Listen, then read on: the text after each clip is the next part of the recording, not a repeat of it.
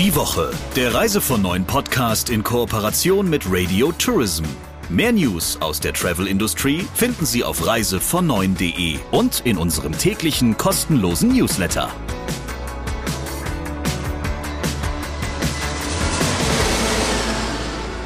Herzlich willkommen. Wir befinden uns heute im großen Sommerloch und trotzdem können Sie uns hören. Das ist doch großartig, oder? Bei mir im großen Sommerloch neben mir sitzen Christian Schmicke, der Chefredakteur von Reise von Neun. Und bei mir Sabrina Gander, die Chefin von Radio Tourism. Übrigens, liebe Sabrina, erst einmal herzlichen Glückwunsch zum Fünfjährigen. Nein, nicht die Sabrina ist fünf geworden, sondern Radio Tourism ist fünf geworden und Sabrina ist seit neuestem alleinige Geschäftsführerin des ganzen Ladens. Und wie ich gesehen habe, habt ihr auch euren Auftritt kräftig überarbeitet. Ja, vielen Dank. Ich kann es jedem empfehlen. Die Website ist neu, das Logo ist neu. Es gibt einen neuen Podcast von uns, der wird gerade gebacken und kommt frisch raus. Also alles neu, fünf Dinge. Deswegen feiern wir unser Fünfjähriges. Also ganz groß und freuen uns, wenn Sie mal vorbeigucken. Und genau, vielen Dank, lieber Christian. Es war unabgesprochen, möchte ich jedem mal dazu sagen. Ähm, deswegen nehme ich den Blumenstrauß gern an. Lass uns doch zum Thema der Woche kommen. Du hast mit einem ähm, ganz besonderen Mann gesprochen, dessen Name finde ich ja schon äh, sehr verheißungsvoll klingt und äh, der für ganz viel Power, Kraft und Energie steht in mir. Jedenfalls assoziiere ich das mit ihm. Und ihr habt natürlich auch über eine ganz besondere Sparte gesprochen. Das stimmt. Der Mann heißt Ambros Gasser und der hat ein ganz spannendes Unternehmen, das 1963 gegründet worden ist und damals unter dem Namen Alpinschule Innsbruck firmierte. Denn die haben tatsächlich damit angefangen, ja, so Bergausbildungen zu machen und sind dann später groß geworden, unter anderem damit, dass sie viele der Wanderprogramme von TUI gemacht haben. Das machen sie übrigens auch noch heute, aber spätestens seit mehr als 20 Jahren haben sie auch ein großes eigenes Veranstalterprogramm. Und jetzt zuletzt haben sie was ganz Interessantes gestartet. Sie haben nämlich über ihre Vertriebskanäle auch ja sozusagen Konkurrenten mit aufgenommen und vertreiben jetzt auch andere Veranstalter und Anbieter aus den Destinationen über ihre Website und über ihre anderen Kanäle. Und das fand ich einen ganz interessanten Aufhänger, um mich mal mit Ambros Gasser zu unterhalten. Und Ohren auf jetzt bei dem Gespräch. Er hat auch am Ende eures Talks unglaublich coole Ansätze, was das Thema Nachhaltigkeit angeht und finde ich auch eine ganz schöne Perspektive. Deswegen jetzt reinhören. Hier ist das Gespräch der Woche. Hallo, Herr Gasser. Hallo, Herr Schmicke. Vielen Dank für die Einladung. Sehr gerne. Herr Gasser, die Corona-Pandemie hat ja die gesamte Touristik stark beeinflusst und sicher auch Ihr Unternehmen. Bei vielen Reiseveranstaltern, die bislang einen erheblichen Fernstreckenanteil in ihrem Portfolio hatten, hat sich da ja was getan in Hinblick auf die Reiseziele. Hat Corona auch Ihr Produktportfolio verändert? Äh, selbstverständlich. Ich meine, unsere Stärke war immer schon, dass wir ähm, sehr gut äh, ausbalanciert haben zwischen erdgebundenen Reisen, Europareisen und ähm, Reisen in der Ferne. Wir haben natürlich, wie viele andere, unser Produktportfolio umgebaut. Gerade in den erdgebundenen Destinationen, das ist von uns alles, was von der ähm, Nordsee bis zum Gardasee geht und von der Hohen Tatra bis zum Mont Blanc. Dieses Portfolio haben wir in kürzester Zeit massiv ausgebaut. Und das hat uns natürlich auch sehr gut durch die Jahre 2020 und 2021 geholfen. Mhm. Spiegelt sich das denn auch noch in der aktuellen Nachfrage wieder? Die erdgebundenen Destinationen sind bei uns massiv gewachsen. Wir sind wesentlich ähm, größer als in Vor-Corona-Zeiten. Auch in diesem Jahr haben wir noch ein sehr starkes Wachstum in diesem Bereich. Was heuer mit dazukommen ist, dass das Europageschäft äh, natürlich massiv angezogen hat. Rechnen Sie damit, dass das so bleibt? Das ist schwierig zu sagen. Also ich hoffe, dass Corona so ein bisschen am, am Fade-out ist oder wir lernen äh, anders damit umzugehen. Was wir aber feststellen ist, dass in Zeiten der Krise, egal was es jetzt für eine Krise ist, sei es die, die Finanzkrise damals oder sei es jetzt eine drohende Rezession, der Krieg, die Inflation, sobald Unsicherheiten bestehen beim Konsumenten und bei den Reisenden, wird der Radius mhm. normalerweise kleiner. Insofern glaube ich, man kann zumindest mit einem starken Portfolio in erdgebundenen Destinationen nichts falsch machen. In der Corona-Pandemie fanden sich ja viele Reiseleiter, Bergführer und andere Menschen, mit denen sie zusammenarbeiten und die auch eine ganz wichtige Rolle spielen für ihre Reisen, auf einmal in der Situation, ja, dass sie plötzlich nichts mehr zu tun hatten. Und viele werden sich wahrscheinlich auch umorientiert haben. Wie schwierig ist es denn heute für Sie, gute Reiseleiter, Bergführer, Wanderführer zu finden? Ich würde sagen, in dem Bereich der, der Guides nennen wir das als Überbegriff. Da sind dann drinnen vereint Bergführer, äh, Wanderführer, Reiseleiter, Radguides, Mountainbike-Guides etc. Hier sind weniger Leute aus der, aus der Branche ausgestiegen als von klassischen Touristikern, die eher im Office sitzen. Insofern sind uns fast alle erhalten geblieben. Viele Leute sind aus der Krise reflektiert in diesem Bereich eigentlich eingestiegen und haben gesagt, raus aus dem Büro und ich möchte mehr einen Job in der Natur machen. Das heißt, dort ist das Potenzial an, an Guides grundsätzlich sehr, sehr gut. Und äh, was uns in der Krise gelungen ist, dass wir zum Beispiel Guides, die auf äh, den Kanaren gewohnt haben, die im Sommer natürlich äh, von uns sowieso wenig Aufträge bekommen, weil es zu mhm. heiß ist. Aber die sind in der, während der Corona-Krise, also wegen in den ersten zwei Jahren, nach Tirol gekommen und haben dann einfach Reisen in Tirol geführt. Mhm. Das heißt also, auf diesem Gebiet haben Sie im Moment keine Engpässe. Nein. Herr Gasser, ein Thema, ähm, dessen wegen ich unter anderem mit Ihnen sprechen wollte, war, dass Sie im vergangenen Herbst angekündigt haben und das jetzt auch umgesetzt haben, dass asireisen.de nicht mehr nur Ihre eigenen Produkte vertreibt, sondern sozusagen auch die der Konkurrenz. Was war der Gedanke dahinter? Ja, es hat den einen oder anderen verwundert, was wir für einen Weg da gehen. Mal eines vorweggeschickt, da geht es nicht nur um ähm, asireisen.de, sondern es geht um die Plattform als solches. Das heißt, auch der Zugang zu 9000 Reisebüros, mit denen wir Verträge haben, können mhm. auf diese Produkte zugreifen. Es gibt zwei grundsätzliche Überlegungen, wieso wir diesen Weg gegangen sind. Nummer eins, wir sind ein Unternehmen, was sehr äh, Customer Focus ist. Also wir versuchen wirklich den Kunden in den Mittelpunkt zu stellen. Und wenn wir nach als Marke nach außen kommunizieren, dass wir der Spezialist für Aktiv- und Erlebnisreisen sind und jetzt beispielsweise das Segment Wandern nehmen. Und dann erwartet der Kunde von uns, wenn wir der Spezialist sind weltweit, dass wir das auch überall abdecken können. Gleichzeitig ist es aber so, dass wir als Unternehmen natürlich wirtschaftlich getrieben sind und eher dort Produkte anbieten, wo die Nachfrage groß ist und nicht in irgendeinem sehr spezifischen Segment. Aber dem Kunden ist es egal, ob wir damit wirtschaftlich erfolgreich sind oder nicht. Der möchte, dass wir die, ihm das Problem lösen, dorthin zu reisen. Nehmen wir irgendeinen besonderen Track irgendwo in Neuseeland. Dann bieten wir den nicht an, weil die Nachfrage für sowas zu gering ist und die Produktentwicklungskosten zu hoch. Gleichzeitig wünscht sich der Kunde dieses Produkt. Also gehen wir her und sagen, welcher Anbieter, der nach gewissen Qualitätskriterien ausgewählt ist, bietet dieses Produkt an. Das kann ein Mitbewerber sein, das kann aber auch ein Unternehmen vor Ort sein, was ein absoluter Spezialist in diesem Thema ist.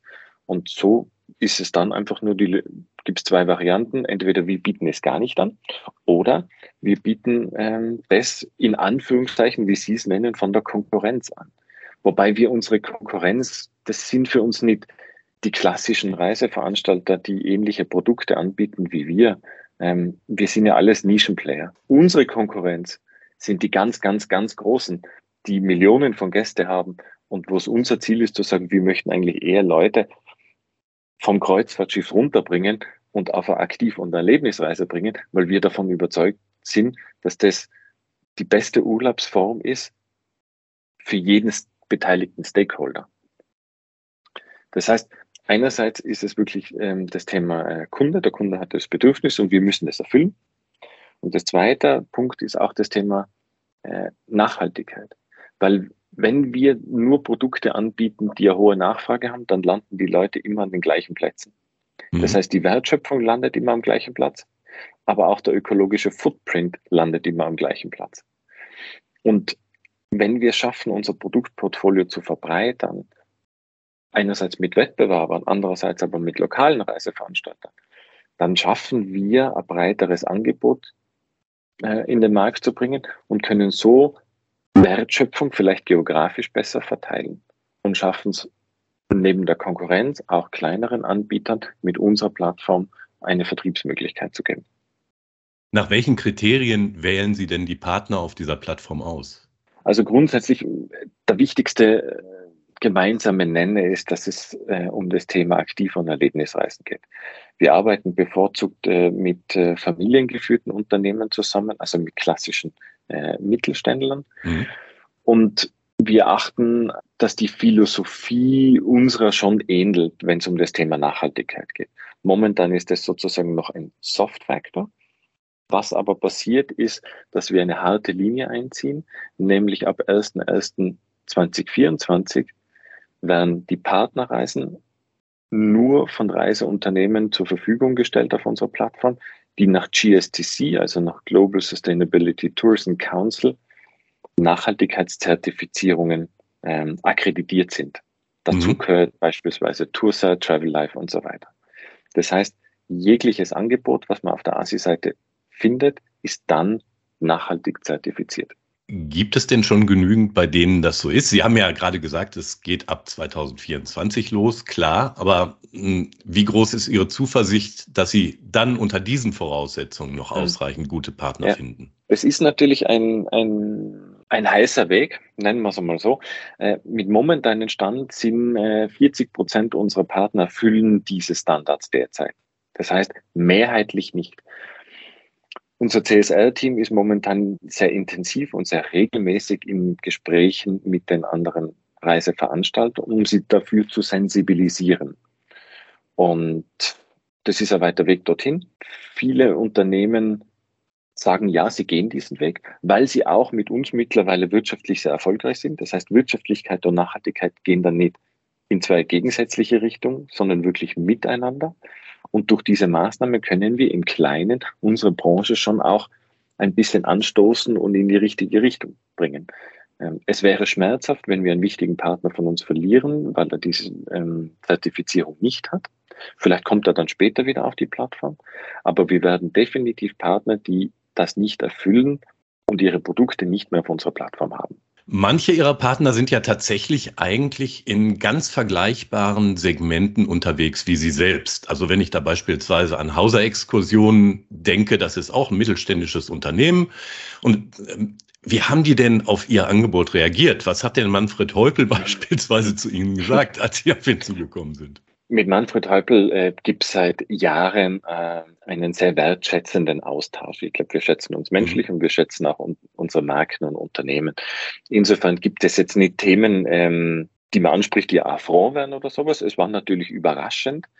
Aber wir sind beide eben mehr der Meinung, dass, dass die mittelständischen Unternehmen eher in bestimmten Themen einen Schulterschluss bilden sollen. Mhm. Kann beim Vertrieb sein, kann beim Thema Nachhaltigkeit sein, anstatt dass wir da Kleinkriege führen, obwohl wir uns gar nicht als Feind sehen. Insofern, wir haben da, äh, darüber gesprochen und er ist ja auch sehr abenteuerlustig und hat gesagt, lass uns das probieren. Was kann man dabei verlieren? Wir testen das und wenn es funktioniert, funktioniert es und wenn es nicht funktioniert, funktioniert es nicht. Und äh, ähm, nach jetzt haben wir einige Monate der Zusammenarbeit hinter uns und wir haben uns gerade letzte Woche gesprochen und mhm. sind eigentlich beide ganz klar der Meinung, dass wir das weitermachen.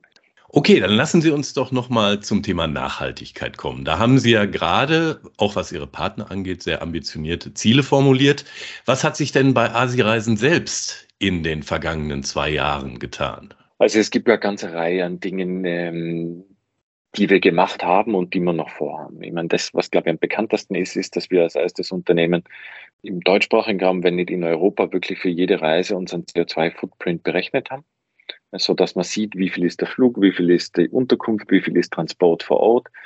Mhm. Wir setzen Maßnahmen, um das zu reduzieren, wie beispielsweise keine äh, Inlandsflüge, inländische Zubringerflüge, wir äh, bieten das Thema Fahrgemeinschaften an für Gruppen, die in die Alpen reisen. Wir wählen Hotels vielfach nach dem CO2-Footprint aus und wir versuchen vor Ort unsere Transportstrecken zu optimieren.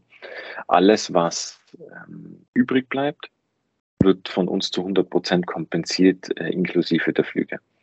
Das Zweite, was wir gemacht haben, neben der ökologischen Nachhaltigkeit, ist auch die sozial-ökonomische. Wir haben untersucht, wie viel Prozent des Reisepreises ist denn eigentlich lokale Wertschöpfung und weisen das aus Genauso wie unsere eigene Marge. Mhm. Das bedeutet, wenn Kunden zu, mit uns reisen, dann sehen die nicht nur schöne Bilder und schöne Texte, wie die Reise ähm, ganz toll ist, sondern sie sehen auch, was löst die aus? Sowohl den negativen ökologischen Footprint als auch die positive lokale Wertschöpfung. Neben den Dingen gibt es weitere äh, Maßnahmen, wie wir äh, versuchen, den CO2-Footprint oder die Emissionen grundsätzlich äh, zu reduzieren. Bei uns ist die Bahnanreise technologisch äh, buchbar. Wir haben verschiedene Projekte, um Single-Use-Plastik zu reduzieren in den Destinationen.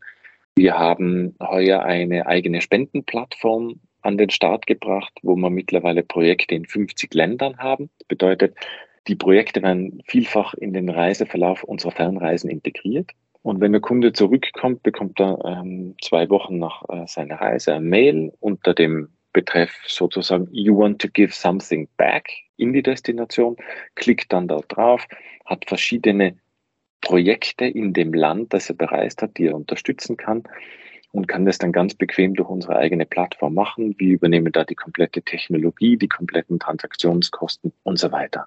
Es gibt kleine Dinge wie beispielsweise, dass auf Gruppenreisen unsere Guides immer einen Tag unter das Thema Nachhaltigkeit stellen und nicht mit erhobenen mhm. Zeigefinger sagen so und so, aber dass es ein Diskussionsthema ist. Je nachdem, wo die Reise ist, geht es mir um ökologische Themen oder um soziale Themen und so weiter. Eine ganz wichtige Sache, die, die im Grunde der Klammer um das Ganze ist. Wir messen verschiedene KPIs bei verschiedenen Stakeholdern zum Thema Nachhaltigkeit. Bei Kunden fragen wir beispielsweise ab, wie hast du die Abfallvermeidung auf der Reise empfunden? Hast du die Transportwege vor Ort im Vergleich zu dem, zu der Wanderung oder zu dem Erlebnis, was du dort gesehen hast oder mitbekommen hast, ähm, gerechtfertigt? Wie ist die Regionalität der Speisen? Wie ist der Guide zum Thema Nachhaltigkeit umgegangen? Das sind KPIs, die bekommen wir ständig eingespielt. Wir bekommen aber auch KPIs ständig eingespielt von unseren Guides, die auch ihre eigene Reise bewerten und Verbesserungen anstoßen. Und diese ganzen KPIs, die wir erhalten, die lassen wir zwischen unseren Stakeholdern auch zirkulieren. Das heißt, wir spielen das Thema Retour an unsere Mitarbeiter, an unsere Guides, an unsere Kunden, an unsere Leistungsgeber und versuchen so in einem regelmäßigen Austausch immer wieder Verbesserungen an, ähm, zu stoßen. Wie stark ist denn oder sind denn diese Maßnahmen, die Sie da genannt haben, von Ihrem persönlichen Idealismus getrieben und wie stark ist der Anteil, den die Nachfrage heute schon daran hat? Ich meine, die Nachfrage ist noch nicht so groß, würde ich sagen, und das Interesse an dem Thema äh, wird mehr, aber es ist natürlich relativ oberflächlich noch, meiner Meinung nach. Hm. Ähm, die ganzen Maßnahmen, die wir aber umsetzen, das ist nicht mein persönlicher Idealismus, sondern das ist am Ende, äh, verfolgen wir Darwinsches Prinzip. Survival of the most adaptable. Weil die Mission, die wir als äh, Unternehmen haben, heißt ja, wir entwickeln nachhaltige Erlebnisse für Reisende und lokale Communities.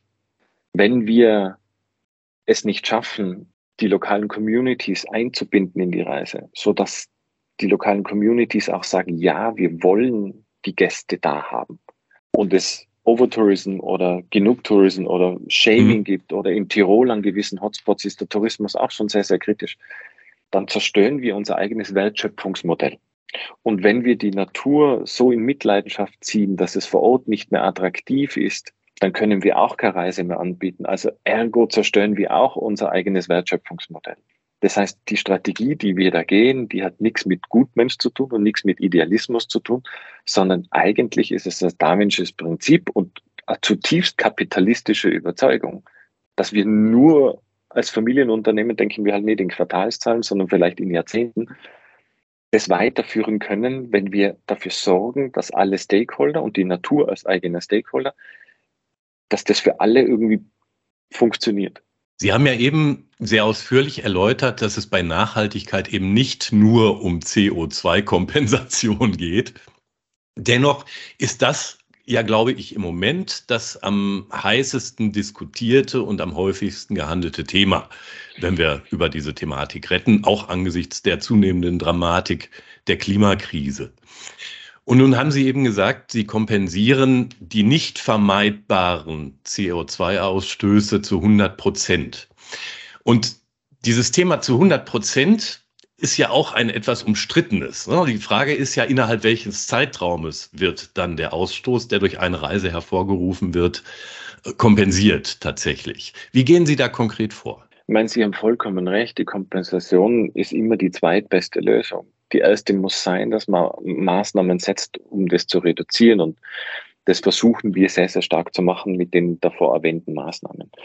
Die Kompensation ist so ein gewisser Ablasshandel, eine gewisse Verpflichtung, die wir haben, wo es wahrscheinlich bessere und schlechtere Lösungen hm. dafür gibt. Wir haben uns äh, entschieden, dass wir ähm, in Simbabwe ähm, das ein Projekt unterstützen im Kariba Nationalpark. Da geht es um ähm, Forest Conservation, das heißt sicherzustellen, dass der Wald dort äh, stehen bleibt. Ähm, aber es geht nicht nur um die Konservierung des Waldes, also es ist ein BCS-Projekt, aber es ist auch CCB, das heißt, es geht auch kulturell und sozial. Das heißt, das Geld wird auch genützt, ähm, um vor Ort äh, die Leute zu unterstützen, dass sie eben ähm, keine Bäume fällen, äh, Nummer eins. Nummer zwei geht es aber auch in äh, gesundheitliche Themen, medizinische Versorgung. Und es geht auch um das Thema Bildung, speziell um das Thema Women Empowerment. Äh, weil je höher die Bildung ist, je höher der Bildungsgrad der Frauen ist, desto näher ist ein Land an der Demokratie und mhm. desto besser funktioniert es. Und die Geburtenrate äh, geht äh, runter, ähm, Krankheiten gehen nach unten und so weiter. Und das ist ein Projekt, was versucht, das alles zu umfassen. Wir haben äh, vor zwei Jahren drei verschiedene Projekte identifiziert und haben es dann an unsere Kunden gespielt und haben gesagt, welches Projekt sollen wir nehmen für die Kompensation der nächsten äh, zwei Jahre und unsere Kunden haben sich sehr äh, stark für dieses Projekt entschieden. Okay, dann habe ich zum Abschluss noch ein etwas einfacheres Thema, hoffe ich jedenfalls. Wo führt Sie denn Ihre nächste Reise hin, die nicht beruflich veranlasst ist? Die nicht beruflich veranlasst ist, äh, startet am äh, Sonntag nach äh, Schweden bei einem Partner von uns, Partnerreise von der ASI, die ich mache, aber wirklich ähm, rein privat. Mhm. Wir gehen ähm, südlich von äh, Stockholm in der Nähe von Nörrköping äh, gehen wir äh, eine Woche paddeln am Meer in den äh, St. Anna Islands. Das Schöne dran ist, man hat so ein Doppelseekajak, man hat alles mit, ähm, vom Wein, äh, gutes Essen, äh, Angel und ist dann wirklich eine Woche draußen auf den Inseln unterwegs, schlaft im Zelt und genießt die Natur und ist ähm, meistens sehr alleine. Ich glaube, ich nehme die Frage demnächst aus dem Programm, da wird man ja neidisch. Lieber Herr Gasser, vielen Dank für das interessante Gespräch. Sehr gerne. Danke noch einmal für die Einladung. Lieber Christian, wir haben ein Sommerloch. Das ist ja gar nicht äh, wegzureden und trotzdem mhm. passiert ja noch was auf der Welt. Welche Themen haben dich denn bewegt? Welche Themen findest du denn noch erwähnenswert? Äh, die sollten wir uns vielleicht doch noch mal ein bisschen näher anschauen. Ja, wir kommen ja leider nicht drum rum, auch wenn wir es schon das eine oder andere Mal angesprochen haben, das Thema Flugchaos weiter zu begleiten. Denn da geht ja dieses Blame Game, das da getrieben wird, wirklich munter weiter. Also die Veranstalter sind sauer auf die Airlines, die Airlines sind sauer auf die Airports und umgekehrt läuft es auch so. Die Reisebüros, die übrigens tatsächlich auch in vielen Fällen die Gelackmeierten sind neben den Kunden, die sind natürlich auch sauer auf alle. Und jetzt kommen so die ersten Stimmen, äh, wo Airline-Chefs oder Veranstalter-Chefs ähm, dann anfangen mit dem Thema Schadenersatz zu fordern. Also das wurde, glaube ich, von EasyJet neulich schon mal kurz angekündigt. Also man werde die Flughäfen da zur Rechenschaft ziehen für die entgangenen Einnahmen und die Schäden, die da entstanden seien. Und ich finde, wie sich die Branche da nach außen hin präsentiert, das ist schon einigermaßen erbärmlich. Ja, ich hoffe auf Entspannung. Ich hoffe übrigens äh, weltweit auf Entspannung. Überhaupt finde ich, sollten die Sommerferien ein bisschen entspannter starten. Auch für die, die die Ferien und die Urlaube ja möglich machen. Also an alle Mitarbeiter und Mitarbeiterinnen auch nochmal ein frommer Wunsch, dass es bald ein bisschen entspannter wird, wenn bei vielen die Reise losgeht. Wir hören uns nächste Woche wieder, natürlich mit einem Talk der Woche, mit einem ganz brennenden Thema und dem passenden Talkgast dazu den Christian Schmicke natürlich nächste Woche wieder auftut. Und bis dahin bleiben Sie gesund, genießen Sie die Sonne und wir hören uns nächste Woche wieder. Die Woche, der Reise von neuen Podcast in Kooperation mit Radio Tourism. Mehr News aus der Travel Industry finden Sie auf reisevon9.de und in unserem täglichen kostenlosen Newsletter.